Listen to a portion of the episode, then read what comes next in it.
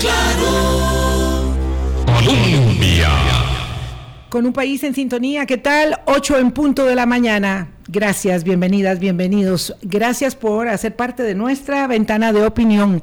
Hoy hablamos del noveno eh, informe del estado de la educación eh, y hay tanto material que nos vamos a concentrar en un par de ejes temáticos de los muchos que tienen este primer acercamiento para luego volver en las semanas posteriores con algunas otras posibilidades de abordamiento de un documento que no solamente puntualiza nuestras profundas debilidades en el sistema educativo costarricense, sino también que apunta a um, las eh, posibilidades, sí, de observar vías de salida, porque esta profunda crisis tiene vías de salida, si queremos, si nos lo tomamos muy, muy en serio. Boris, ¿qué tal? ¿Cómo estás? Buenos días, Vilma, y buenos días a todos los amigos y amigas de Hablando Claro, aquí en Radio Colombia. Sí, vías de salida. Creo que por ahí es donde debemos ir apuntando para salir de la profunda crisis que tiene el sistema educativo. Y vamos a entrar en materia. De una vez. De una vez. Muchísimas gracias, bienvenida Jennifer León, investigadora, y don Jorge Vargas Cuyel, director del Estado de la Nación, y Jennifer, investigadora del Estado de la Educación, que nos acompañan esta mañana para rendir eh, cuenta sobre el noveno informe del Estado de la Educación. Jennifer, buenos días. Buenos días, muchas gracias por la invitación. Don Jorge Vargas, qué gusto tenerlo de nuevo aquí en Hablando Claro. Igual, igual para mí. Bueno, les planteaba yo a ellos que eh, normalmente el ejercicio de todos los años con el estado de la educación, con el estado de la justicia, con el estado de la nación y periódicamente con el estado de la región, nos desborda en cuanto a posibilidades de tiempo. Y queremos abarcarlo todo. Claro, y queremos abarcarlo todo y no podemos. Entonces les he propuesto a nuestros invitados eh, concentrarnos en los retrocesos que experimenta el sistema educativo en las áreas estratégicas, el, el cumplimiento de los acuerdos establecidos ya, porque hay acuerdos, hay acuerdos que se pueden implementar para resolver la profunda crisis del sistema educativo que hace parte de la crisis educativa de América Latina, como no, eh, y posteriormente observar con ellos un capítulo, dos especiales que refieren este año con énfasis determinado por parte del Estado de la Educación al tema de género y las disparidades, los prejuicios y las limitaciones que colocan a las mujeres en eh, circunstancia más apremiante respecto de los hombres. Así que bueno, vamos a empezar con eh, los retrocesos en las áreas estratégicas, don Jorge, y si fuera posible que usted nos hiciera un abordaje de carácter general, porque claro, cuando uno dice que va retrocediendo en áreas estratégicas y se encuentra con que retroceden en todas las áreas, pues eh, es difícil hacer un resumen, pero le agradezco que empecemos por ahí. Bueno, muchas gracias. Buenos días a todos. La primera cosa que tendríamos que decir es retroceso con respecto a qué. Y nosotros en este informe eh, hicimos un rastreo del punto de referencia, cuál pudiera ser un punto de referencia. Y el punto de referencia fue eh, que, producto de una investigación, logramos identificar más de 30 acuerdos nacionales adoptados en nuestra constitución política eh, en las leyes, en disposiciones del Consejo Superior de Educación o en disposiciones ministeriales que, eh, que eran ya normas y políticas destinadas a resolver eh, problemas de largo plazo que habían sido adoptados después de métodos de consulta y, y diálogo, pero que fijaban el norte de largo plazo. En el financiamiento, por ejemplo, uno típico sería el 8% constitucional. Y ahí no es si, si, es mucha plata o es poco, no, eso es una norma y en la Constitución está para cumplirse. Entonces fuimos... Una política pública de Estado. Es una política pública de Estado. Lo mismo fue, por ejemplo, una, voy a poner un ejemplo en otro caso que después vamos a referenciar, eh, la disposición de llegar a escuelas que den primaria el currículum completo. completo sí. Eso fue un acuerdo del Consejo Superior de Educación en el año 97. Entonces son acuerdos nacionales no para tratar temas coyunturales, sino problemas estructurales de largo plazo y que dan un norte para la gestión educativa a lo largo del tiempo. Entonces dijimos, tomemos como parámetro de referencia antes de venir a decir, es que a mí me parece que estamos yendo para atrás. No, no, no. Fije primero un ancla. El ancla y después vaya a medirse. Eso fue lo primero. Y lo segundo, eh, doña Vilma y don Boris, fue decir, entender que hay dos tipos de retroceso, que hay que entender bien. Hay un retroceso que ocurre como cuando usted va en un sendero avanzando y se devuelve. Entonces, usted la meta le queda ahora más lejano. Y había llegado a un punto A y ahora usted va para atrás a un punto B. Eso es un retroceso absoluto. Y esos son, bueno, retrocesos terriblemente preocupantes. Pero hay otro tipo de retroceso, llamemos relativo, que ocurre cuando usted se compara con respecto a eh, otros indicadores, otras metas, otros países, y usted está dejando pasar oportunidades, no porque va para atrás, sino que porque va muy lento o se quedó sentado y los de la par empiezan a tomar distancia. Entonces son retrocesos relativos. Cuando quedarse sentado o no hacer nada, aunque usted no vaya para atrás en términos, ya decir, no, se devolvió el camino, usted está dejando pasar el tiempo para resolver un problema y resulta que el tiempo también es una variable finita. Entonces, a partir de esas cosas, fijar un ancla. ¿Con qué vamos a medir si existen o no retrocesos? Bueno, con los acuerdos nacionales y en Costa Rica hay más de, bueno, fijamos 31 en esta logramos rastrear. Y la segunda es decir, entendamos que hay dos tipos de retrocesos. Los absolutos, que es cuando uno se devuelve en el camino, o los relativos, que es cuando uno se sienta, no hace la tarea y después los, eh, ya no hay tiempo, no va a llegar a la meta, en fin. A partir de eso nos dimos eh, a la tarea de decir, bueno, agarremos qué es lo que están pasando con esos retrocesos y ubicamos tres retrocesos absolutos de esos que uno se devuelve, y, por ejemplo, cuatro retrocesos relativos. Los primeros absolutos. Primero, la norma constitucional, nos guste o no, porque ahora están diciendo, ah, no, una norma constitución está, pudieron haberla no puesto, pero una vez que se opone, se pone y por virtud de un acuerdo multipartidista, está en la constitución para cumplirse. Y eso es muy importante porque si no, vamos en el futuro a decir, bueno, ¿qué parte de la Constitución queremos que se cumpla? ¿La que a mí me interesa o la, o la que a vos te interesa? Entonces dijimos, norma es norma. Punto. Entonces, ¿qué ha pasado con el financiamiento de la educación? Bueno, que estuvimos después de que se adoptó ese acuerdo multipartidista en el Congreso, eh, estuvimos cercano al, por, encima del 7 por varios años, pero desde el 19 vamos atrás por el cangrejo y el año pasado caímos a un 5.9% de inversión. Este, ¿Por qué habíamos puesto ese acuerdo nacional? Porque este, eh, en los años 80 cometimos el gran error de recortar la educación en un momento que no debíamos. Entonces, como que el sistema político dijimos, esto, dijo, no lo, volvemos a, no lo podemos volver a hacer. Bueno, y lo estamos haciendo. Primer retroceso absoluto. Segundo retroceso absoluto, informática educativa.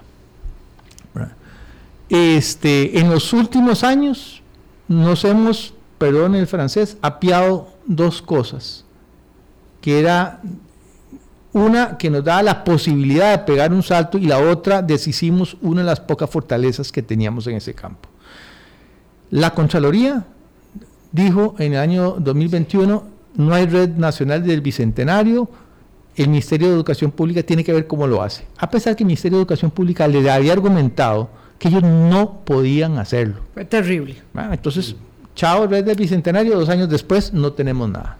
Por, un, por, una leguleyada, por un asunto de procedimiento que se pudo haber resuelto y que no hubo voluntad para resolver. Correcto. Y además, después de tres años, siempre no. Siempre no. Siempre no. no hay red del Bicentenario. Dos años después no hay red del Bicentenario. Y eso no fue suficiente como retroceso. Y eso es este, en un mundo en donde ustedes en la parte de, de, las tecnologías de información estamos corriendo. Pero además deshicimos la fortaleza que teníamos en el campo, que era en ese campo, que era el convenio MEP eh, Fundación Omardengo. Entonces, nos quedamos ahora sin eso eh, y la alternativa que se propone es una alternativa este, que tiene dos problemas. Uno, pedagógicamente, es mucho más limitada, la que ha dicho el ministerio que lo va a hacer, pero además pasamos del software libre a licencias.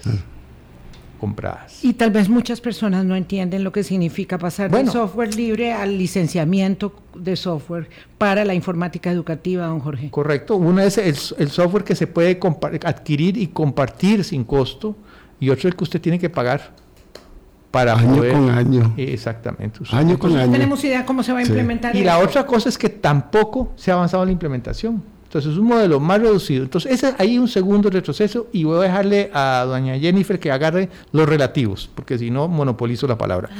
Este, Bueno, el jefe dirá, eh, Sí, nosotros sí. estamos de acuerdo. no, no. Tal vez no. para agregar ahí, eh, en este tema de informática educativa, que sucede además en un contexto que ya habíamos dicho en el informe anterior, donde hay grandes brechas de conectividad y de acceso a equipos, ¿verdad? Entonces, es profundizar todavía más esas brechas y afectar a las poblaciones más vulnerables, que son digo, Ahora, más desde, la, desde la elaboración argumental de eh, las autoridades políticas que decidieron terminar con el convenio de décadas eh, con la Fundación Omar Dengo para la informática educativa, lo que se decía era que era ineficiente, que se habían puesto solo unas computadoras, que no había abarcado mucha población, que eso lo podía hacer el MEP, que mm, extrae el informe como hechos constatables, que es como hacen ustedes investigación, respecto de ese convenio y por qué no debió haberse entonces este, terminado con él. Sí, eh, hay una primera, un primer elemento que hay que decir que en la nueva propuesta hay muchos elementos que no, no quedan claros cómo se van a aplicar, de hecho no se ha implementado, entonces no sabemos en la práctica cómo, cómo se piensan implementar. Y el otro tema que sí debemos decir, nosotros mismos habíamos identificado algunos desafíos importantes en el tema de informática educativa con, con la implementación de la FOD, y eso lo habíamos dicho ya en los, en los informes anteriores. Sin embargo, habíamos señalado que muchas de estas cuestiones dependían muchas veces de la propia gestión de los centros educativos. Y eso es algo que todavía al día de hoy está pendiente, ¿verdad? Entonces, a ese, a ese desafío que ya teníamos con la FOD, tenemos ahora los desafíos que se suman eh, con la implementación de, la- de esta nueva estrategia que, no Que sabe- no que nos indican muchos Lo que sí sabemos son dos cosas. Uno, que al, momento, digamos, que se, se toma decisión, la, la FOD tiene cubierto el 92, casi 93% de la población objetivo asignada. Y la segunda cosa, que por la cual nosotros en el informe anterior recomendábamos seguir con el convenio, era que todos esos desafíos pendientes eran perfectamente trabajables Atendibles. atendibles dentro del marco de una relación que ya tenía tres décadas entre dos instituciones que ya se conocían. Se conocen muy bien. Don Jorge, usted, antes de que le pasemos el micrófono a Jennifer con los eh, retrocesos relativos, me queda debiendo un no, retroceso no, absoluto. absoluto. Eh, un absoluto es en el tema de infraestructura educativa. Y ahí hay eh, varios indicadores. Primero, se nos ha caído de manera eh, muy fuerte la inversión eh, para la construcción o el mantenimiento de infraestructura educativa. Nosotros en el, en el informe este, señalamos que eh, la inversión ha caído, este, la- las transferencias a las juntas de educación pasó, digamos, de un pico de 88 no, 89 mil millones en el año 2019, pero usted puede tomar en el do- 2018 70 mil millones, andamos con un- por ahí, y eh, en 21 o 22, y esto no es un problema de un gobierno, es que eh, eh, es una cosa que el Estado de la Educación no juzga a un gobierno, juzga la situación de la educación, y eso estemos claros.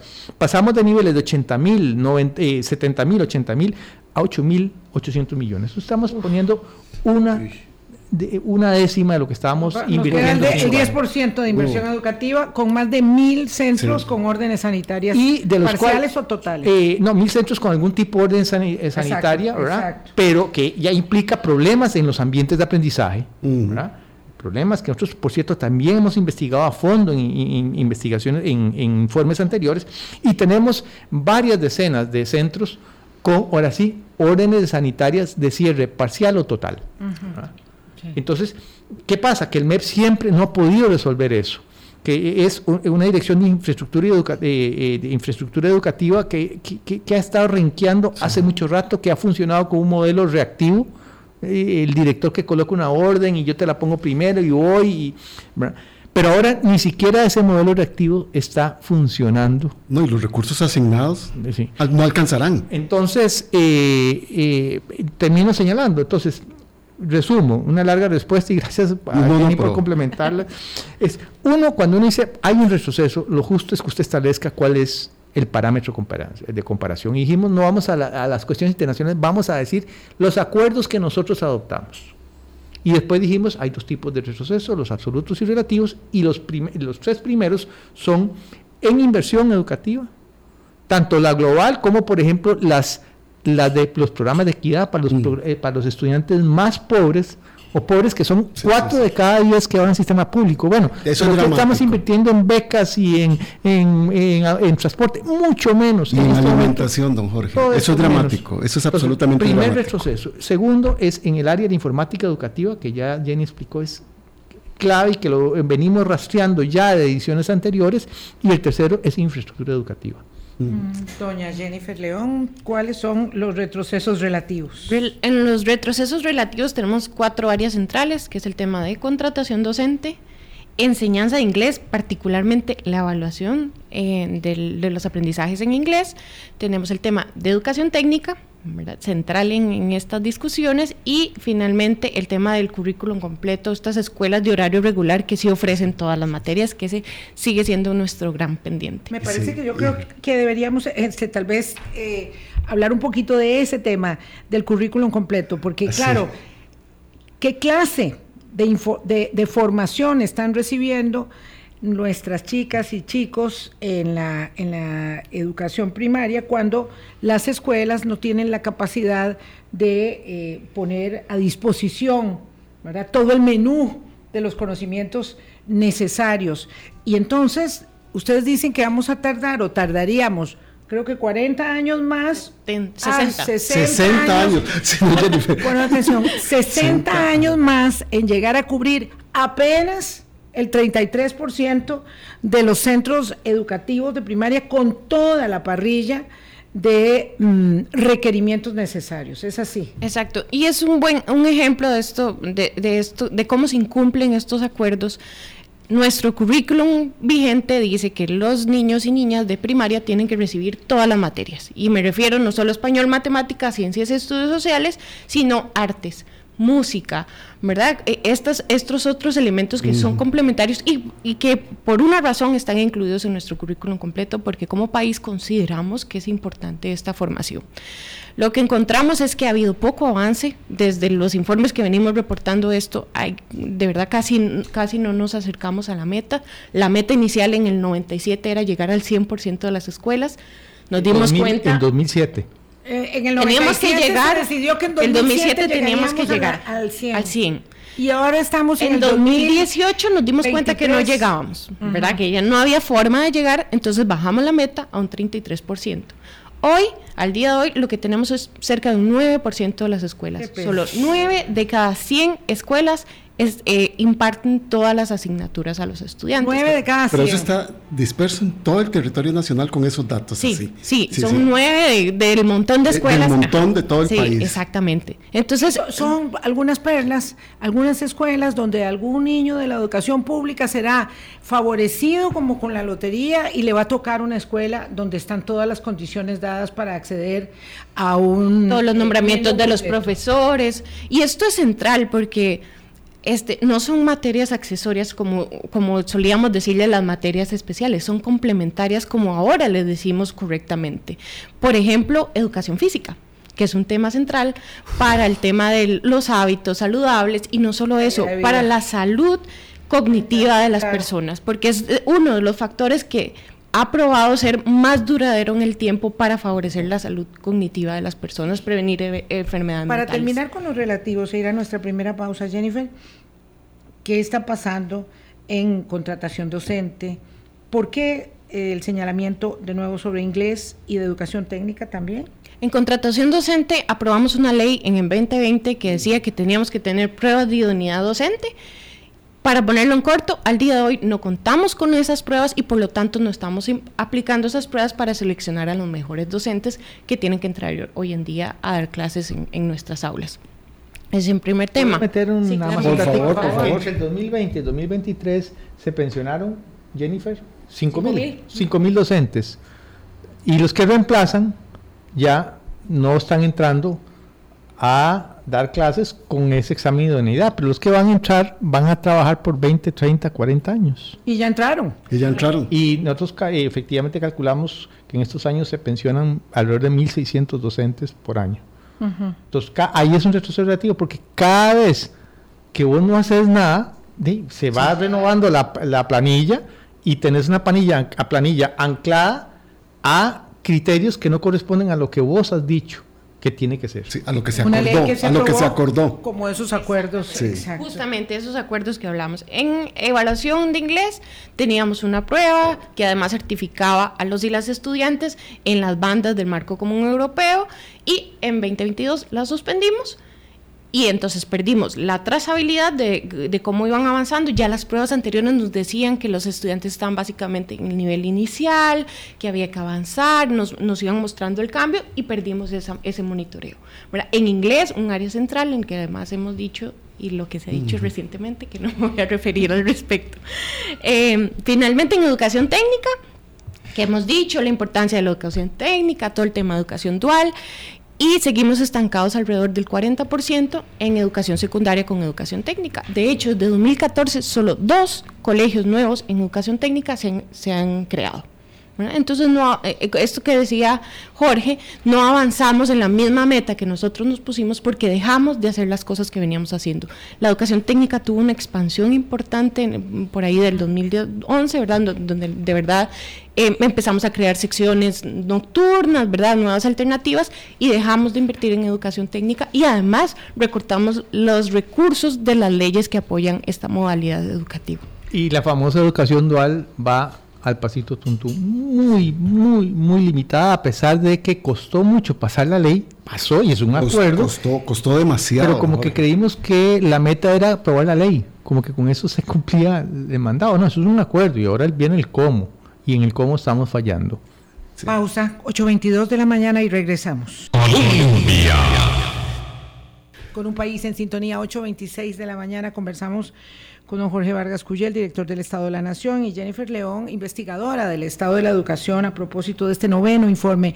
Mm, a veces uno no, no eh, señala lo obvio, pero las portadas del Estado de la Educación siempre dicen mucho, y esta novena eh, habla del tema de la educación con ese y es muy dramático, ¿verdad? Porque claro, no fue un error, no fue un error y, y- y refiere a lo mm, dramático que, es el hecho de que los niños, los jóvenes, no saben leer, escribir, no tienen habilidades, obviamente, para el, eh, la elaboración lógico-matemática y eso se va arrastrando a lo largo de la educación. Y estos grandes retrocesos, tanto absolutos como relativos, que nos planteaban en la primera parte, nos dan pie para ah, referir eh, cuánto podemos, mm, no sé si recuperar terreno, eh, virtud a esto que se ha dado en llamar, don Jorge, eh, la estafa, la gran estafa de América Latina, que Moisés Navín dice que es la educación. ¿Cómo hacemos para salir de este bache tan profundo que tenemos si no somos capaces de cumplir los acuerdos que a lo largo de décadas hemos establecido? Bueno, y, ahí lo hacemos a, a coro, eh, Jenny y yo. Eh, pero déjenme dar algunas palabras iniciales. Lo primero, creemos que la existencia de acuerdos nacionales es un activo inmenso para la gestión pública. ¿verdad? ¿Y por qué? Porque no hay que discutir para dónde queremos ir. Eso, no- Eh, no- normativa y, y- y- y de- normativamente está ahí consagrado. Nuestro problema es cómo queremos llegar ahí. ¿verdad? Entonces es una, eh, es un- te da un punto de partida, número uno. Número dos, eh, yo creo que cualquier acción debe orientarse con dos principios básicos. Un principio, llamémoslo así, de mitigación, o sea, con las generaciones que han sufrido este deterioro y, y creo que en el informe lo, lo pinta muy bien, o sea, gente que estaba en quinto, sexto grado en 2018, que ya están en cuarto año, ¿verdad? Este, y han pasado un verdadero calvario de cierres, aperturas, cambios eh, en, eh, de- en evaluación, en donde profesores y, y estudiantes mismos no saben cómo atenerse o a qué atenerse. Entonces hay un principio de mitigación, o sea, cómo podemos con la gente que ya está en el sistema, tratar de reducir daños. Y segundo, hay un principio eh, de precaución, es decir, bueno, ¿cómo hacemos para que este, en los, eh, los que vienen podamos minimizar los riesgos? Eso son como, como, como marcar la cancha un, un, un tema muy general. Partiendo, repito, que tenés esos enorme activo nacional que es eh, los acuerdos nacionales. Como dirían, no quiere esos, bueno, entonces usted tendría que negociar otros, pero los por el momento esos son los que, hay y los cuales son exigibles y no es que si la gestión quiere o no quiere hacerla. Don Jorge y Jennifer, es que la gestión la tiene que hacer.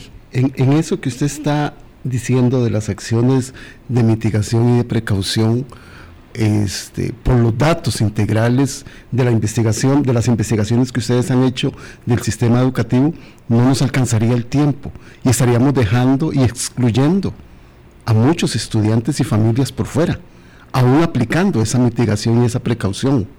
Sí, además el informe señala que de nosotros rastreamos 31 acuerdos que son, como dijo Jorge, exigibles y tienen que cumplirse además por las, por las administraciones, pero también entendemos que es muy difícil avanzar en más de 30 ámbitos al mismo tiempo.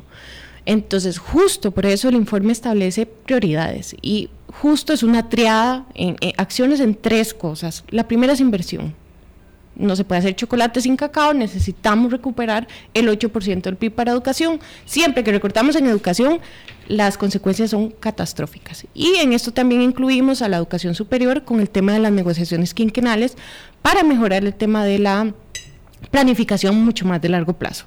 Jerry, puedo decir una cosa, pero además cuando nosotros decimos hay que cumplir 8%, estamos diciendo hay que hacerlo mañana. No, hagamos un acuerdo entre todos y que vaya creciendo. Gradualmente cuando llegamos y lo que vamos a meter de nuevo, de vuelta a la educación, en qué lo queremos para que no se vayan confites. Mm. Yo creo que eso es totalmente lícito porque la gente puede decir, bueno, mire, de ¿cómo sabemos si volvemos a hacer el esfuerzo que no se lo gasten en, en pluses o en esto y lo otro? Bueno, no hay problema. Lo que sí es muy difícil planificar este, cuando no sabemos si el año entrante va a haber un 5.9, un 6.2, un 5.5 y volvimos a la enorme...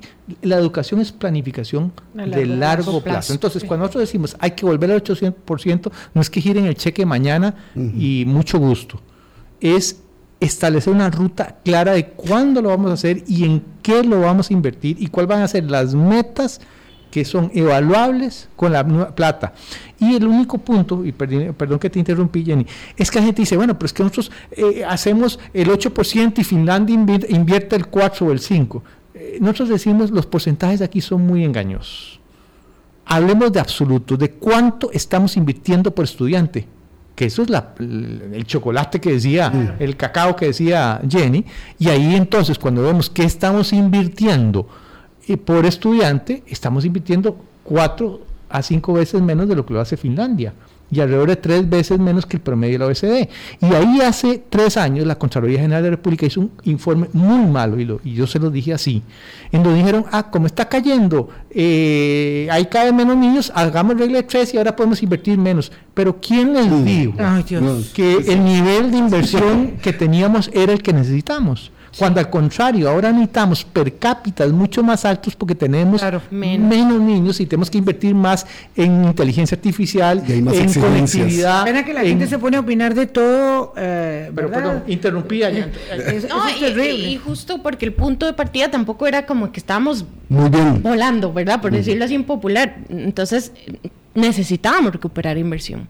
El otro tema es eh, con el, en la parte de estudiantes y ahí es ¿Cómo recuperamos los aprendizajes? Y aquí el punto central es evaluación. Evaluación de calidad con pruebas técnicamente bien construidas con criterios de expertos y además el informe recomienda particularmente la creación de una agencia independiente de evaluación que no dependa de los de las idas y venidas de los cambios gubernamentales para que tengamos una medida para saber realmente qué están y qué no están aprendiendo nuestros estudiantes en el sistema educativo. Y aquí incluimos eso, esa recomendación del currículum completo, para lo cual el informe tiene escenarios construidos de cómo ir eh, mejorando la cobertura de las, de las escuelas que ofrecen el currículum Hicimos un estudio muy específico de por dónde podríamos empezar?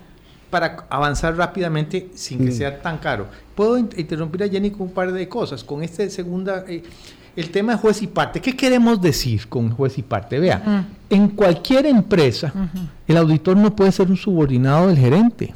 No.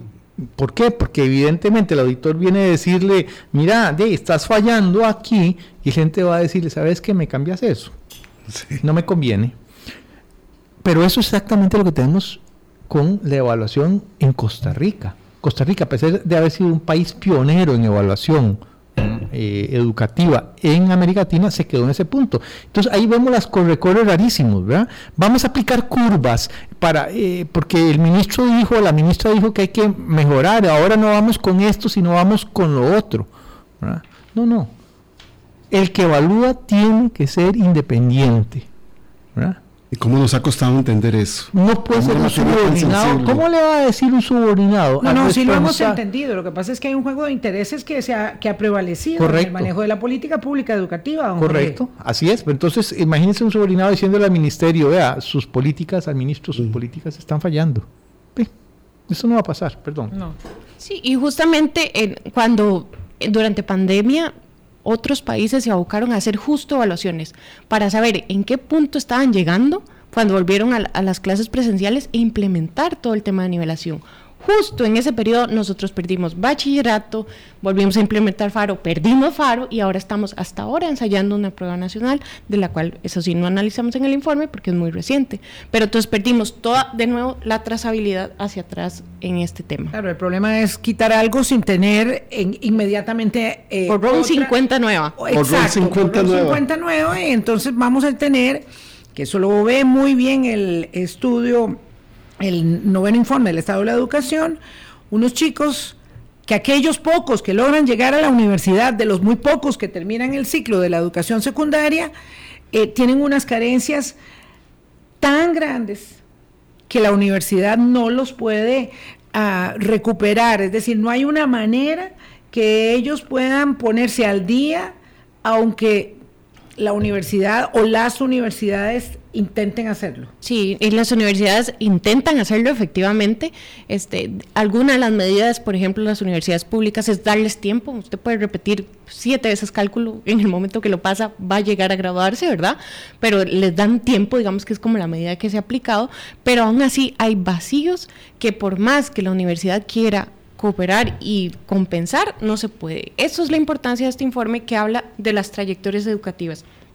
Si no resolvemos algo en los primeros niveles, esa deficiencia se sigue arrastrando y vamos atrasando lo que deberíamos recibir en Claro, los Y la, siguientes y la inversión sigue siendo de menos calidad porque recuerdo que el dato de los estudiantes de secundaria que ingresan a la universidad son cuatro de cada diez, Sí. si es que no me equivoco. Sí, se ha ido, y se ha ido agrandando la brecha entre los que salen de secundaria y, y- y- perdón, ha ido achicando eh, la proporción de los que salen de secundaria y pasan a la universidad, lo cual no hay problema si tuvieran Otras opciones. salidas, ¿verdad? Otras Otras salidas. salidas. Y ahí es donde está el problema de la educación técnica que también Ahora, cuando hicimos nada más un estudio con 4.000 estudiantes de universidades privadas y públicas, eh, y le dijimos, bueno, ¿cuál es el problema que tienen ustedes? Miren, uno de los factores que salió primero, eh, eh, que nos dijeron, es que arrastramos muy malas bases de, eh, desde secundaria, en términos de conocimiento, pero además la evaluación no están acostumbrados No están a hacer a exámenes, entonces llegan a la universidad y eso les, les afecta un montón,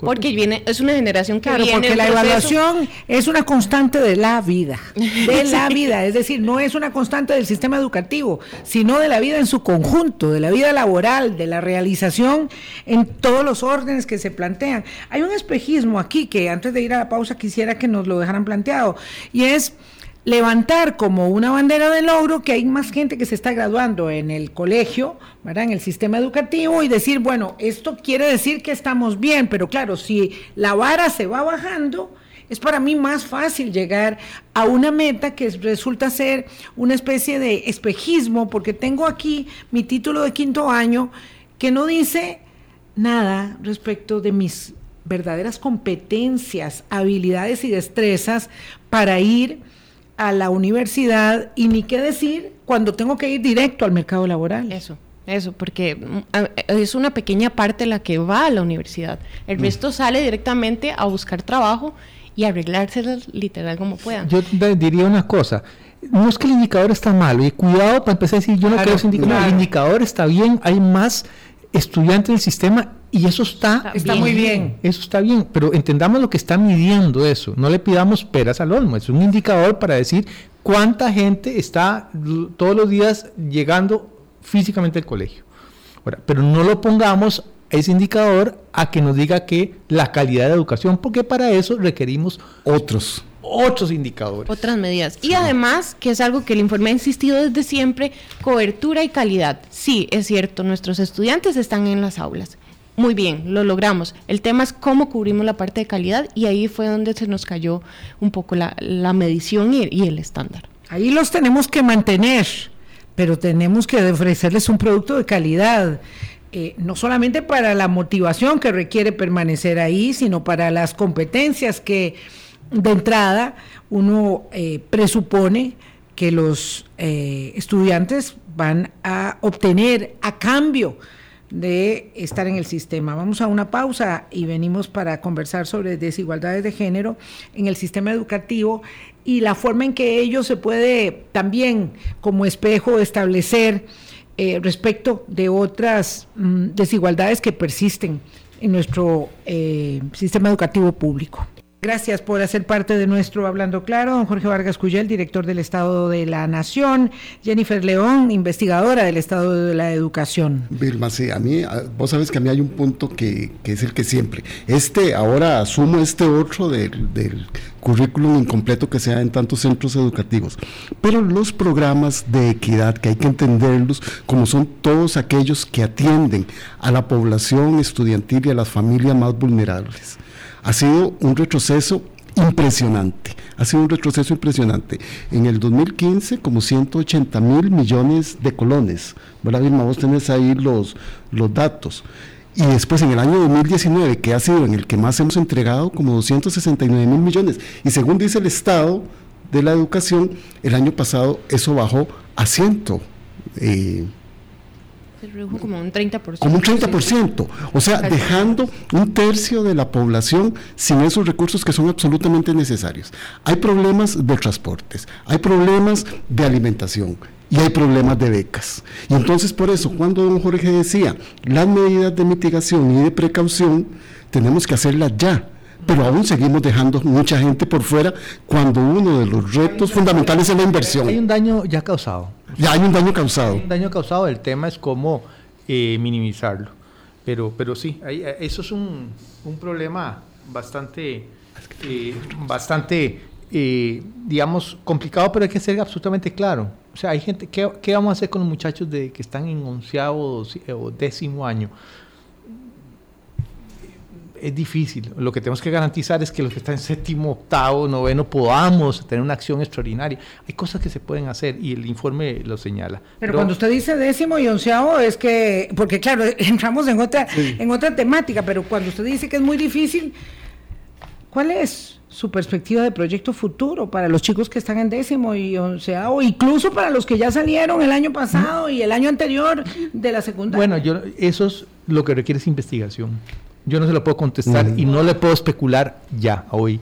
Lo que hay que ver ahora es investigar, por ejemplo, eh, con ellos, como hicimos, ir a recuperar la voz, en qué están, cómo están, cómo se sienten, pero lo dejaría ahí. Sí, queríamos aprovechar este último segmento de la conversación para enfocar las desigualdades de género que persisten en el sistema, dado que en esta oportunidad ustedes hicieron un par de capítulos referidos a este tema y es muy, muy... Eh, es sorprendente, es muy frustrante entender que desde la formación de los docentes se asume que hay diferencias en las capacidades de las mujeres respecto de los hombres y que eso se permea en el resultado del sistema. Sí, efectivamente. Este, este año lo que hicimos fue hacer un zoom en una desigualdad sistemática del sistema educativo, que es el tema de género. Ya el informe había abordado otras desigualdades en otros temas, este año nos enfocamos en esta. Lo primero que hay que decir es que hicimos un recorrido de las trayectorias educativas desde donde tenemos datos para ver si efectivamente se están dando brechas eh, por género. Y encontramos que sí. Por ejemplo, hay un tema en, en, la matrícula, los hombres tienden a salir mucho más del sistema más tempranamente porque hay un conjunto de presiones. Sin embargo, sobre este tema hay poca información en el país, hay que decirlo, pero también el tema de género les afecta a ellos. Eso es muy importante señalarlo. Cuando utilizamos eh, pruebas estandarizadas, por ejemplo las de ERCE o las de PISA, que son las que tenemos eh, a, disposición, encontramos que efectivamente... Pruebas internacionales. Pruebas internacionales. Encontramos que las mujeres obtienen sistemáticamente puntajes más bajos, significativos, en ciencias y matemática. Cuando nos vamos a ver cuáles son los factores que afectan ahí, encontramos que tienen que ver con cuestiones que se pueden cambiar desde el centro educativo. Por ejemplo, el ambiente de tolerancia hacia otras personas, cuestiones de autoconfianza que pueden trabajarse desde el aula. Las mujeres en general sienten que no son capaces o no confían en sus propias capacidades para aplicar conocimientos, a pesar de que son las que tienen mejores notas en la escuela. Eso es muy importante, es, tienen buenas notas en la escuela, pero cuando les toca aplicar esos conocimientos, ahí es donde se echan un poquito para atrás, ¿verdad? Y entonces encontramos que muchos de estos factores se pueden trabajar con los docentes y el centro educativo. Pero cuando vamos a evaluar cómo está la formación de los docentes en estos temas, es donde encontramos la gran piedra en el zapato. No pudimos hacerlo con docentes de primaria y secundaria, pero lo aproximamos a través de quienes los forman en las universidades. Hicimos una encuesta con formadores en carreras eh, de educación de las universidades públicas y algunas privadas y encontramos que todavía persisten un montón de mitos alrededor del, género. Por ejemplo, que los hombres y las mujeres tienen un cerebro que es naturalmente y biológicamente distinto que creíamos que estaba superado ya de verdad como mito y como creencia y que por tanto entonces las mujeres tienen habilidades distintas y aprenden de forma distinta a como hacen los hombres. Oigan esto, ¿verdad? O sea, cuatro de cada diez profesores que van a formar educadores, que van a ir a la primaria y a la secundaria, dicen que los hombres y las mujeres tenemos cerebros diferentes y que los cerebros de los hombres sirven más, eh, no sé, por ejemplo, para los deportes, para las matemáticas y las mujeres tenemos más habilidad para... Que somos más creativas, más socializadas, más para creatividad, para disciplina. Digo, esto, esto es realmente muy sorprendente, ¿verdad? Muy acongojante porque estamos en el año 2023 y eso estaría muy bien cuando mamá amasaba la masa y todos pensábamos que la vida era de esa forma, pero hoy estos son las personas que forman a los docentes. Sí, y además hay que decir que muchos de estos estereotipos son como de, de, dominio popular, ¿verdad? Y son como creencias que se han traspasado, traspasado de generación en generación. El tema es que el centro educativo, que es un lugar donde estos mitos podrían deconstruirse, se están reforzando, porque de alguna manera los docentes y las docentes también manejan estos estereotipos y se los transmiten a sus estudiantes. Los están reproduciendo. Sí, los estamos reproduciendo en el centro claro, educativo. me dicen que yo soy muy mala para las matemáticas, por supuesto que yo me voy echando para atrás, para atrás y estoy en la última fila y los compañeros adelante. Y sobre todo, si por ejemplo yo pensara que soy mala en matemáticas y no tengo a alguien que está convencido que yo puedo convertirme muy buena en matemáticas y yo tengo el apoyo que requiero ir el entrenamiento, la práctica, lo que sea, entonces yo me termino creyendo que soy mala en matemáticas y ahí, ¿verdad? La trayectoria eh, sigue pasando y llegan a la universidad y, por ejemplo, no, no, no, no escogen carreras en ingeniería porque tienen mucha matemática. Si, en aquel momento de mamá masa la masa no era correcto. sí. Exacto. Ahora, estamos reproduciendo estas alturas. Claro, y ahora tenemos mucho más conocimiento de que esto no es así, ¿verdad? Ya tenemos un montón de investigaciones en el tema de neurociencias que ya han comprobado que esto no es así. Lo más preocupante no es que manejemos estos mitos, es que además nuestras universidades no están trabajando estos temas. ¿verdad? y entonces no, y revisamos los programas de formación de, en carreras de educación y no encontramos grandes menciones al tema de género. Entonces tampoco estamos formando a los docentes y las docentes en estos temas. Ellos mismos, los docentes de carreras de educación, nos dijeron que no se sentían preparados para abordar estos temas. Claro, y hay que recordar que cuando estábamos conversando este lunes con Kevin Casas, secretario general de IDEA Internacional, refería como uno de los hitos históricos eh, mm, de este tiempo, de este momento de la civilización humana, la emancipación de las mujeres.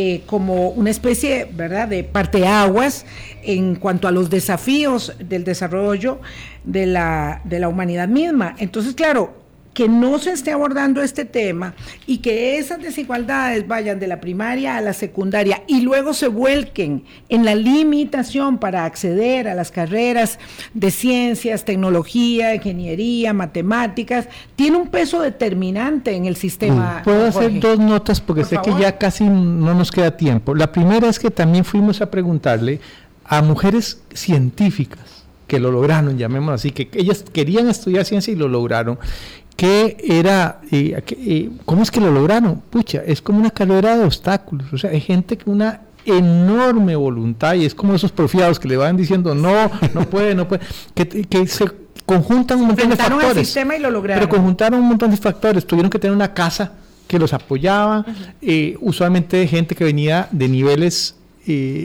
socioeconómicos superiores, tuvieron mentoras, eran buenas, o sea, era una conjugación. Y la segunda nota que quería hacer, ya no a nivel individual, sino macro.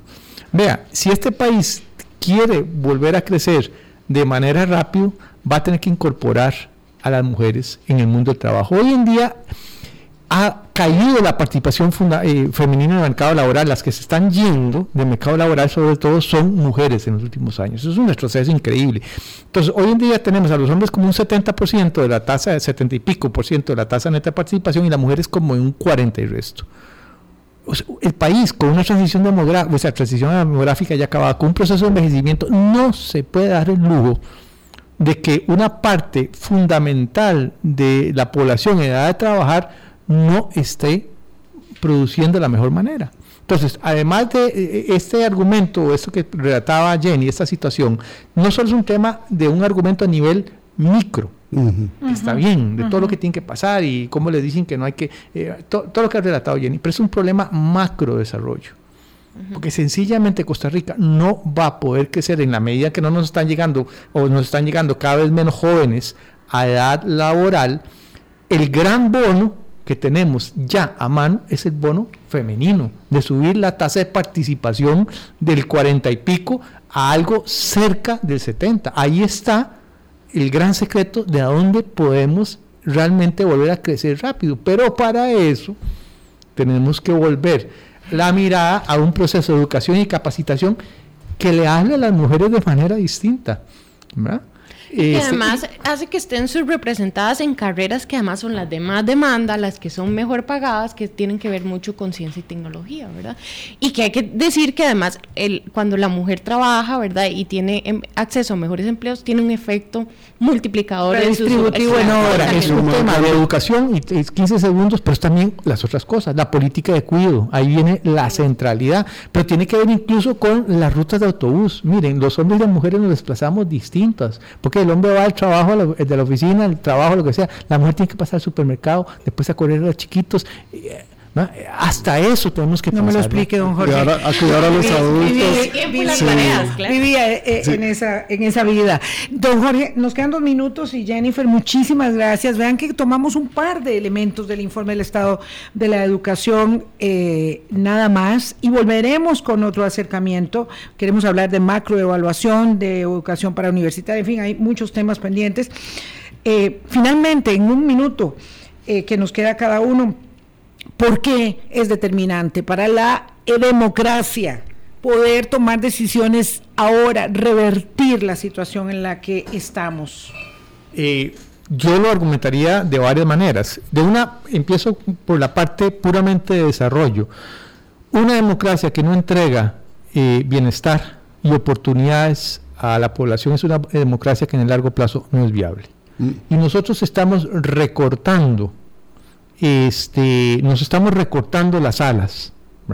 Estamos recortando este, las alas a la democracia creyendo que vive el aire. De que es cuestión de que la gente vaya a votar. Pues no. Eh, al tener eh, eh, una, una mala decisión estratégica en educación, al dejarla caer, al incumplir los acuerdos que están por constitución, por leyes y otras disposiciones, Nosotros lo que estamos diciendo es que yo cumplo las leyes cuando me da la gana, cuando me conviene, Mm. ¿verdad? Y además estoy diciendo que me conviene recortarle oportunidades a esas poblaciones. Paradójico porque Sí. eso no nos conviene. en No, absoluto. para nada. y eso no es democracia tampoco. eh, eh, finalmente se va como cuando uno empieza a sacarle la pulpa a una fruta y que va quedando sobre el cascarón. Bueno, te- después no le lamentemos sobre la leche derramada. Aquí lo que, hay que, lo que hay que es prevenir que la volvamos a derramar. Porque además hay que decir, como usted estuvo con don Kevin Casas, no es que nuestra democracia goza de buenísima salud. Y la democracia en el mundo está pero bollante. Entonces, eh, o sea, nosotros somos la generación mejor preparada de la historia de Costa Rica. Y se nos está cayendo la educación frente a nuestros ojos. Y el tema si queremos hacer algo o no. Si queremos hacer algo o no. Gracias, este Jennifer, gracias Jorge, es muy edificante, muy preocupante, pero muy edificante conversar con ustedes y volveremos sobre el estado de la educación. Que tengan un muy buen fin de semana. Que la pasen bien. Muchísimas gracias. gracias. chao.